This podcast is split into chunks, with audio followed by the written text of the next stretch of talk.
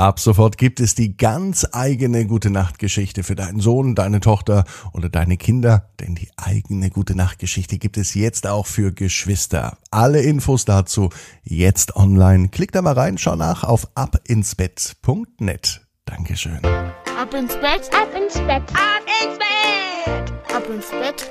Der Kinderpodcast. Hier ist euer Lieblingspodcast. Hier ist Ab ins Bett mit der 558. Gute Nacht Geschichte. Ich bin Marco und ich freue mich gemeinsam in diese neue Woche mit euch zu starten. Jetzt kommt das Recken und das Strecken. Nehmt die Arme und die Beine, die Hände und die Füße und reckt und streckt alles weit weg, wie es nur geht. Spannt jeden Muskel im Körper an. Wenn ihr das gemacht habt, dann lasst euch ins Bett hinein plumpsen und sucht euch eine ganz bequeme Position. Und heute am Montagabend bin ich mir sicher, findet ihr die bequemste Position, die es überhaupt bei euch im Bett gibt. Hier ist die 558. Gute Nacht Geschichte für Montag, den 7. März. Finn und der fliegende Schulbus. Finn ist ein ganz normaler Junge. Es ist Montagmorgen und Finn liegt in seinem Bett. Es kann sogar der heutige Montag sein. Finn ist ganz schön müde. Ans Aufstehen kann er gar nicht denken, denn die Nacht war viel zu kurz. Gestern konnte Finn erst ganz spät einschlafen, und in der Nacht hat er auch lange wach gelegen und konnte nicht schlafen. Das Ganze hat einen guten Grund, denn seit gestern hat Finn und seine Familie ein neues Haustier, einen kleinen, süßen Vogel. Er ist kunterbunt ein richtiger Kanarienvogel und er ist super lieb und zahm. Gestern haben Finns Eltern den Vogel geholt und seitdem lebt er nun mit der Familie zusammen. Der Käfig steht sogar bei Finn im Zimmer und der Vogel und Finn finden sich anscheinend gut, denn gestern hat er am Sonntag mit ihm schon richtige kleine Kunststückchen geübt. Zum Beispiel konnte sich der Vogel direkt auf Finns Finger setzen. Finn hat einfach seine Hand ausgestreckt, den Zeigefinger lang gemacht, vor den Vogel gehalten und schwuppsdiwupps ist der Vogel auf Finns Zeigefinger geflogen. Und dort fühlte er sich wohl auch wohl, denn dort wollte er nicht mehr weg. Am Abend dann hat der Vogel in seinem Käfig geschlafen, bei Finn im Zimmer.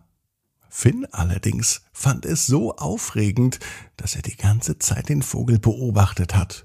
Obwohl selbst der Vogel schlief auf seiner Stange, konnte Finn nicht einschlafen. Lieber hätte er noch weitere Kunststückchen geübt oder dem Vogel vielleicht sogar das Sprechen beigebracht. Er weiß, dass das nicht in einer Nacht geht, aber irgendwann muss man ja mal anfangen. Am besten findet es Finn, wenn der Vogel, der immer noch keinen Namen hat, nicht im Käfig ist, sondern wenn er im Zimmer einfach so rumfliegt. Mama meinte, dass Finn immer die Fenster zulassen soll. Nicht, dass der Vogel aus Versehen jetzt draußen rumfliegt, denn draußen ist es für diesen Vogel viel zu kalt. Aber nun ist er der Vogel im Käfig und Finn in seinem Bett. Und daher schläft der Vogel in seinem Käfig und Finn in seinem Bett, aber wie gesagt, mit Schlafen war nicht viel.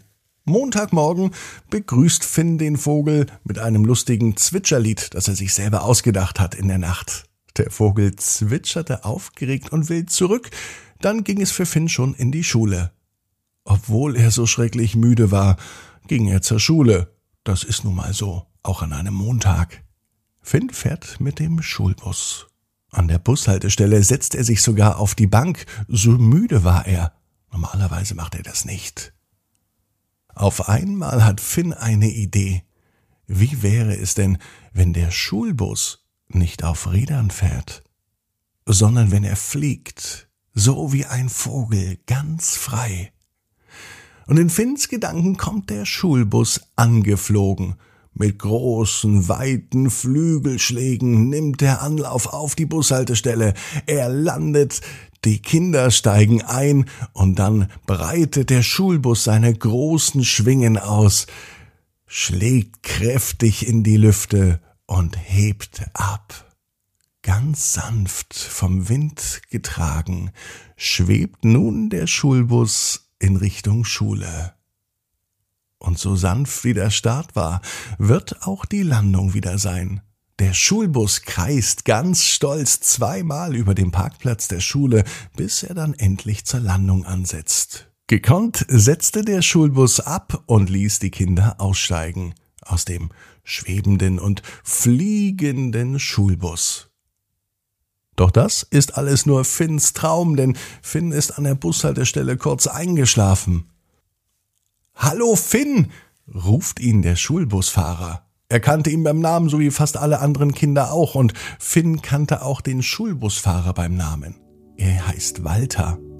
Und so sitzt Finn nun im Schulbus und fährt zur Schule, wobei Fliegen doch viel, viel schöner wäre.